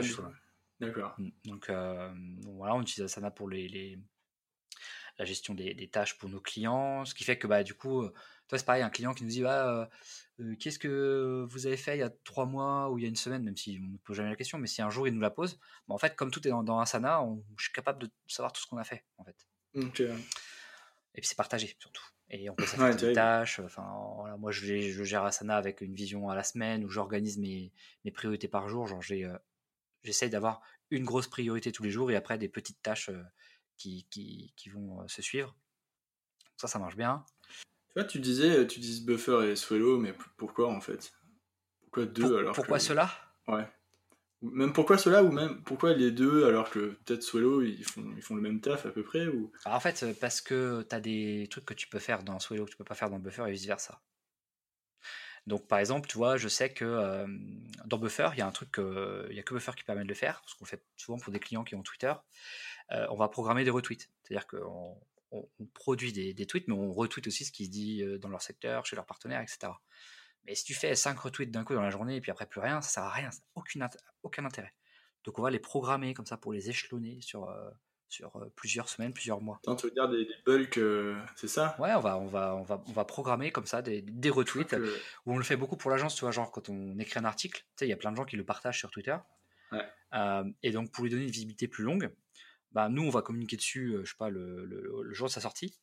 Mm. Et une fois par semaine, on va programmer le retweet de quelqu'un qui l'a partagé. Ce qui fait que du coup, ton article est visible pendant trois mois. Quoi. Donc euh, ça, tu peux le faire qu'avec Buffer, par exemple. Ah, tu peux. En fait, tu... oui, c'est ça que je comprends, je, comprends maintenant ce que tu veux dire. En fait, le... toi, tu peux reprogrammer le tweet plein de fois avec euh, Swello, tu... avec Rappel, ou n'importe quoi. Tu peux le programmer 40 fois si tu veux dans, dans les trois mois qui arrivent. Mais tu peux pas programmer de retweet. Non, exactement. Ça, tu peux le faire qu'avec Buffer, par exemple. Donc Buffer, on l'utilise beaucoup, beaucoup pour Twitter. Euh, pour nos clients qui sont sur Twitter. Et Swello, mmh. on va beaucoup l'utiliser pour euh, LinkedIn. Swello sont mmh. très bon pour, euh, pour les fonctionnalités LinkedIn. et après, tu vois, pour tout ce qui est Instagram, Facebook, on fait tout en natif. Hein. En vrai, le Creator Studio, c'est une tuerie. Hein. Ouais, ouais, il ça marche bien. Franchement, je. Donc, Je vois pas euh, pourquoi aller sur un autre outil. Non, mais c'est vrai, ça, Voilà, ça fonctionne pas donc c'est pas qu'en en fait on a une sorte de grille de critères. C'est euh, un besoin, un outil. On sait que par exemple programmer un, tweet c'est Buffer, Euh, programmer une vidéo native sur LinkedIn c'est Swello, Euh, programmer un carrousel euh, organique sur Facebook c'est Publer. Enfin, on, a, on a plein en fait des, des- des outils comme ça et on a une grille. T'as dit Publer Ouais, Publer c'est vachement bien ça. Alors c'est un outil albanais mais euh, mais c'est en anglais et ça, ça cartonne Publer. C'est trop bien. Ça sert à quoi Bah, c'est pareil, c'est comme Swello et Buffer. Ah en oui, fait, euh, tu vois, Publer, tu as des trucs que tu peux pas faire euh, ailleurs. Donc, tu peux par exemple faire des carousels en natif euh, sur Facebook. D'accord. Tu peux programmer des threads sur Twitter. avec Des quoi, pardon? Des threads, tu sais, des, des- des- des messages qui sont imbriqués dans un fil. Ah oui, oui, oui, ok, d'accord, ok. Voilà. Donc, bon, et du coup, c'est, on a ces trois-là, euh, et puis c'est le Creator Studio, et ça nous suffit amplement, hein, mais euh, voilà. on- Ouais, c'est vrai que oui, en fait, t'as un outil pour un usage, et c'est vrai que t'as raison, en fait, tous les outils pro- proposent pas ce genre de truc, et, euh, Non. et la modération, c'est en natif, du coup. Et la modération, ça- on n'en fait pas beaucoup quand même, parce qu'on, parce qu'on préfère que ce soit le client qui le fasse. Parce que c'est- pas une les grosse formes, valeur ajoutée quand même. Ouais. Et, hum, Ouais. et en plus, on a des clients tu où c'est, le- c'est le- la relation client qui fait la modération, donc c'est quand même plus adapté. Oui, c'est sûr. Mais si on commence à avoir trop de volume, c'est clair que pour la modération, un outil comme Agorapulse, c'est, c'est- franchement, c'est, c'est indétrônable aujourd'hui. hein. Oui, oui, ça c'est clair, Agorapulse. Et Swallow, ils vont y passer à la Ils vont y passer, modération, ouais. mais, Ouais, mais. Agorapulse, je pense qu'ils ont une avance. euh, Ouais, et là-dessus, clairement, euh, et c'est pour ça que moi j'aime bien penser à un outil, un besoin. Alors, c'est vrai que je me souviens quand j'ai un apprenti qui est arrivé, il m'a dit Putain, fait quand même beaucoup d'outils. euh, c'est vrai, hein, c'est, c'est... Mhm. mais après, quand tu as l'habitude que tu connais toutes Oui, les subtilités, C'est automatique, ouais. ça se fait bien. Ça se fait bien. Donc, toi, voilà, on a ça. Après, moi, j'utilise, euh, on fait des reporting tous les mois pour nos clients. On a des reporting assez détaillés avec les principales euh, stats. Alors, moi, j'attends, j'attends l'outil, le nom de l'outil que tu vas me. Ah ben moi j'utilise. Data Studio qui est un outil de Google euh, qui est franchement le- c'est gratuit, c'est le meilleur outil du monde. hein. Euh, voilà, où tu fais remonter, tu mets tes données dans un, ta- un tableur, un Google Sheets, c'est Mm. relié à Data Studio, puis après ça fait tes graphes quoi. Euh, Ouais, tu prends les données depuis, euh, mais depuis n'importe quel outil, en fait. ouais, ouais, ouais, carrément. Alors après Le quand tu, CSV, c'est. Ouais, c'est ça. Tu peux. Alors, en fait, tu as deux possibilités après quand tu as Data Studio. euh, Tes données, tu peux, tu peux les mettre dans Google Sheets et les synchroniser avec Data Studio. Mm. Du coup, tes graphes après sont toujours faits de la même manière. Donc, pour le client, c'est plus lisible aussi. Tu peux faire des indicateurs personnalisés dans Data Studio, avec des formules et tout. Mm. Et, euh, et surtout, en fait, quand on a beaucoup, nous, clairement, on en, a, on en fait beaucoup des reporting. Enfin, c'est moi qui les fais à l'agence et j'en fais euh, 12 par mois. Ah ouais. Euh, et un reporting, ça peut faire euh, entre 3 et 15 pages. hein. donc, euh, Oui, c'est conséquent quand même. comptes. euh, ouais. Voilà. Et du coup, quand on fait beaucoup, tu peux pas exporter toi-même à la main euh, les données. Quand on a qu'un à faire, ça passe. Mais quand on fait euh, plus de trois, ça commence à devenir compliqué. Et là, dans ce cas-là, on utilise un connecteur, donc un, un outil qui va te permettre d'aller extraire la donnée automatiquement pour la mettre dans un tableur. Et pour ça, on utilise Supermetrics. Mais, mais, ça- mais par Ah. contre, Supermetrics, ça, coûte- ça, coûte, ça coûte 100 balles par mois. hein. Oui, oui, oui, oui, oui, c'est sûr, mais bon, euh, au niveau de l'agence, enfin, tous les outils que tu utilises, de toute façon, ils sont pas gratuits. Ah bah non, Et, ah bah euh, moi, j'ai- un- un budget toi, outil à l'année euh, qui, oui. est- qui est- c'est- Et ça, c'est un investissement. Ah ouais, après, c'est pour ça que du coup, des fois, même, on a des clients qui viennent nous voir en disant Pff, ça nous coûte cher de recruter, ça nous coûte cher d'encadrer et ça nous coûte cher d'investir dans les outils dont on a besoin. Ouais. Nous, on a tout. Parce que, parce que, en fait, voilà, toi, tu proposes aux clients, de, de- tu, tu, leur, tu leur dis pas acheter cet outil, on s'en sert tous. Tu, tu dis on a les outils, on a tout ce qu'il Ah faut. ouais, euh, ils travaillent sur nos outils. hein. D'accord, et vous venez travailler dessus. Quoi. Non, Tu ça, vois, euh, euh, on utilise pour le planning édito, on utilise un outil qui s'appelle ZenKit, qui ressemble un peu comme à Trello. Euh, on a détourné un peu l'usage, tu vois. Tu vas voir, on a fait des, des- j'ai fait des vidéos pour expliquer comment ça marche sur notre YouTube. Et, et en fait, ZenKit, tu vois, typiquement, euh, c'est que le- on va euh, taguer les clients quand on a besoin de quelque chose et ils viennent valider directement sur l'outil. Et en fait, le client, c'est c'est l'agence qui paye la licence pour que le client vienne du coup sur ZenKit euh, et l'utiliser. C'est c'est compris dans la presta, quoi, tu vois. Ouais, ouais c'est top. Mais tu vois, oui, mais, mais ça, c'est c'est trop bien. hein. C'est clair que, en fait, le client, il, il se sent accompagné jusqu'au bout. Quoi. En fait, c'est plus que ça. C'est- J'ai un, un de mes clients historiques qui m'a dit ça euh, il y a trois ans, et en fait, c'est resté. Elle m'a dit, c'est un confort, en fait. C'est c'est confortable. C'est Oui. vous qui nous- vous, vous Ouais. nous prenez en main, en fait. Ouais. Et nos clients aujourd'hui, pour lesquels on fait pour eux, parce qu'il y a des clients qu'on accompagne, où là, on fait de la transmission de compétences, mais ceux pour lesquels on fait la gestion de leurs réseaux sociaux, en fait, ils ont juste besoin de se laisser guider. On leur pose des questions, ils nous répondent. Et après, on gère tout de A à Z. Et moi, ce cette cliente-là, elle travaille encore avec nous et je crois que c'est pas. Enfin voilà, ça, peut encore durer très longtemps. Elle m'a dit, mais on n'a pas besoin de penser à quoi que ce soit, c'est vous qui gérez tout. Mm. Vous êtes proactif. Ouais, c'est top. Non, mais c'est vraiment hyper euh, intelligent parce que c'est vrai que les, clients aujourd'hui, euh, enfin, il y a plein de. Les gens, ils sont perdus en fait. Avec tous ces réseaux, tous ces outils, ils sont paumés même leur propre équipe, des fois en com, elle est larguée. Bien euh, sûr, si tu fais pas ça tous les jours, attends, mm. regarde le business mm. manager pour faire des pubs sur Facebook. Si tu t'en fais pas au moins 2-3 par semaine, mais, mais franchement, tu es ah largué quoi. Ouais, mais tu sais quoi, moi j'en ai pas fait depuis, euh, depuis juillet. Mais je, je, crois que je vais arrêter parce que j'arrête parce que j'ai pris la décision d'arrêter ça parce que c'est devenu un métier trop différent de. Ouais. Enfin, pour, pour, moi, c'est trop complexe euh, au niveau freelance. Hein. Mais c'est, tu vois, c'est aussi euh, une raison pour laquelle. Euh, quand J'ai trouvé quelqu'un pour, pour le faire. Ah ouais, si jamais il y a quelqu'un qui a besoin. Bah, surtout, tu nous demandes, hein, nous on sait faire. Hein. non, mais tu vois, il y, a, y, a, aussi. Souvent, les clients, c'est qu'ils viennent nous voir, ils nous disent Ouais, ok, je pourrais trouver quelqu'un, je pourrais investir sur les outils. Mais après aussi, il faut que je, je maintienne la personne un peu dans une dynamique pour qu'elle elle apprenne constamment. Et alors qu'ils me disent, vous, on sait que c'est fait, quoi. Nous, on mmh. adore ce qu'on fait. On fait, on fait de la veille, mais à, à balle. Moi, c'est ma formation à hein, la veille, donc euh, on suit toutes les tendances, tous les nouveaux outils, les nouveaux trucs et tout. Alors après, ça peut, il y a des gens qui aiment pas ça, hein, mais euh, nous, on adore ça. Et, et clairement, bah, on sait que euh, tu fais bosser West Digital, tu es à la pointe. Enfin, t'es pas à la pointe, attention, on n'est pas non plus des rockstars, mais on sait ce qui se passe, quoi. On sait quels sont les, bah, derniers, les, derniers, trucs, les derniers trends, quoi. C'est la base du travail du CM aussi, de savoir ce qui se passe. Ah. Ok, c'est top. Ok, et du coup, pour. Euh, donc, donc, dans les profils de, de CM dans, dans, ton équipe, il y a des gens qui sont plus. Les CM, ils, sont, ils, produisent tous du contenu hein, chez toi. Ouais, en fait. Euh, pour toi, un CM, c'est quelqu'un qui. Enfin, est-ce que c'est quelqu'un qui produit du contenu ou Enfin, c'est quoi un CM C'est une, très bonne question. En fait, euh, plus l'agence grossit, plus on est en train d'arriver à de faire une distinction entre CM et SMM. C'est-à-dire que, alors, ça ne veut pas dire que les SMM font plus de prod, hein, par exemple, hein, mais, mais, on commence à avoir cette distinction où le community manager va être vraiment orienté production de contenu, veille, modération, et le social media manager ou la social media manager va plus être dans la strat, le pilotage, la coordination du planning édito, et, et, et, aussi un peu de prod quand même. Tu vois et, et, puis la partie mmh. ads. parce que les ads, enfin les, les, pubs, les social ads, je veux dire, quand t'es CM, débutant et tout, c'était déjà pas trop à l'aise pour rédiger. Euh, les, ads, franchement, t'oublies quoi. En fait, si les ads, c'est compliqué, c'est que tu toute la partie euh, copywriting des, messages et tout. Ça, il faut être très très bon, très fort hein, pour être euh, direct, percutant. Quoi. Et tu as toute la partie paramétrage de la publicité qui est ignoble sur mmh. Facebook. T'as pas fait LinkedIn encore, je peux te dire que. non, LinkedIn, c'est non, mais...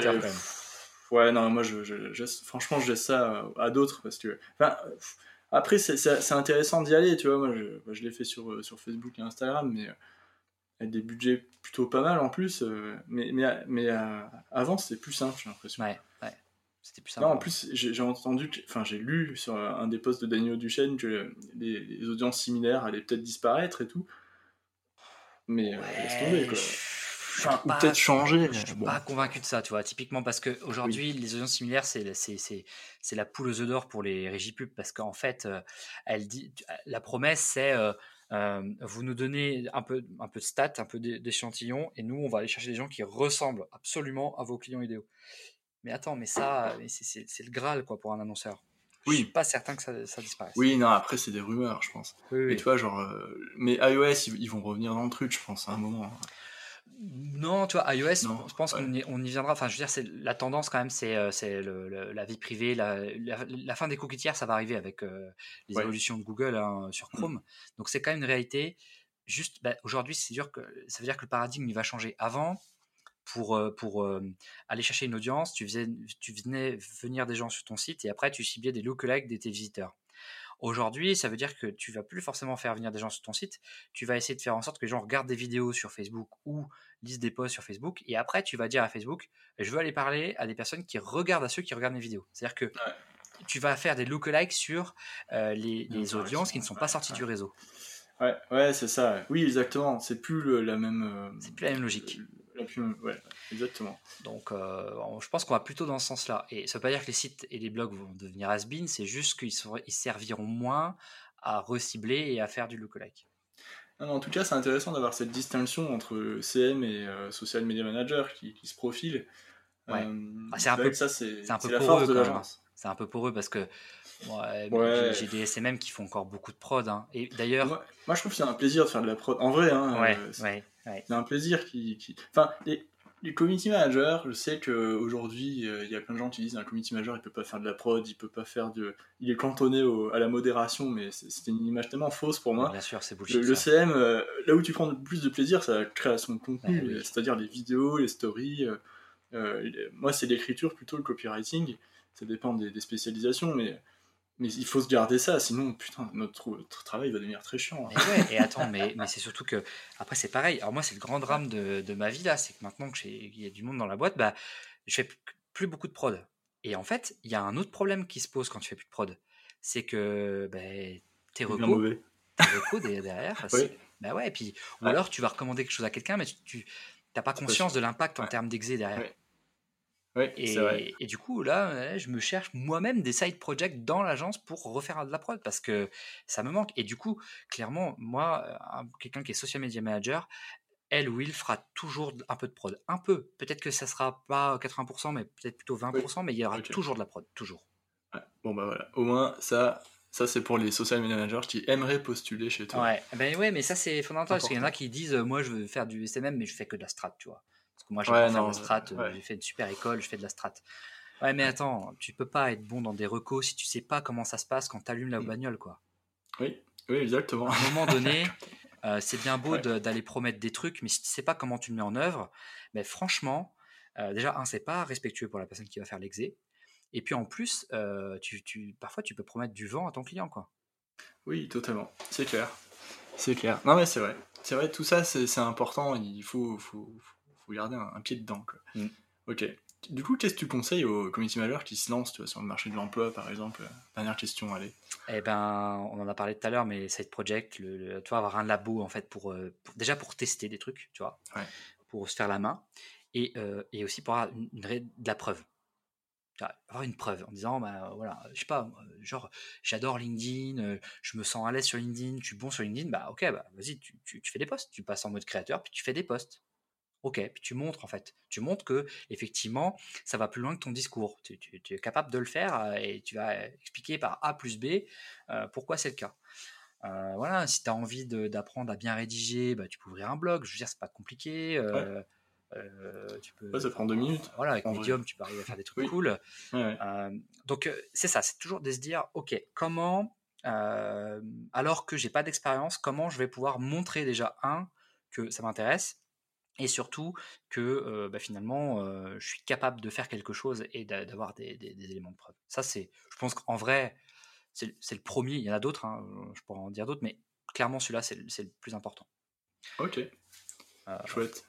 Après, je dirais que le deuxième, c'est la curiosité, quoi. Genre, il faut, il faut lire des trucs, quoi. Il faut faire de la veille, il faut écouter des podcasts, faut, lisez des livres aussi, mais pas des livres que sur le, social media. Hein. Ouais, ouais. Euh, ouais, mais là, je te rejoins, mais un truc de fou, tu vois. Moi, j'ai une carte à la bibliothèque municipale. J'y vais souvent. Je prends des BD, des romans graphiques et tout. Et ça, nourrit. Enfin, je, je, le fais pour m'échapper, m'évader, tout ça, mais ça nourrit quand même. Ouais. Parce que c'est des histoires, tu les lis, tu. Ouais, et puis tu vois, moi j'aime bien. Alors, moi je lis à la fois de, de la, de la science-fiction et parfois, des fois, je vais alterner avec des, des bouquins plus euh, boulot ou genre entrepreneuriat, tu vois, un truc euh, qui fait rêver euh, ma conjointe. et mais je lui dis, mais en fait, c'est. Tu sais, tu te nourris de l'expérience des autres, quoi. Et, oui, oui. et c'est ça aussi que j'aime bien d'ailleurs dans les podcasts aussi. Tu vois, des fois, des fois mmh. j'écoute des podcasts, j'apprends rien. Puis, je sais pas, à un mmh. moment donné, la personne va parler d'une expérience et ça va faire, ça va faire, ça va résonner, tu vois. Tu me dire, ah purée, j'ai vécu la même chose, quoi. Donc, euh, la curiosité, la veille, écouter et tout, c'est vraiment un truc. Euh, voilà, c'est le deuxième conseil, quoi. Et puis après, je pense que il faut aussi se, se déstresser, tu vois. Genre, euh, quand tu te lances, c'est normal de pas savoir quelque chose en fait. les, les, les, hard skills, les compétences clés, elles viennent aussi avec l'expérience. C'est pour ça que c'est bien d'avoir un side project, tu vois? Mmh. Super. Et clairement, ça, ça, fait, ça fait la diff, quoi. Ouais, merci Brian, merci pour cette discussion. Écoute, c'était avec plaisir, hein, Julien. Voilà, l'épisode est déjà terminé. J'espère que ça t'a plu. Alors euh, merci donc à Brian hein, d'être intervenu.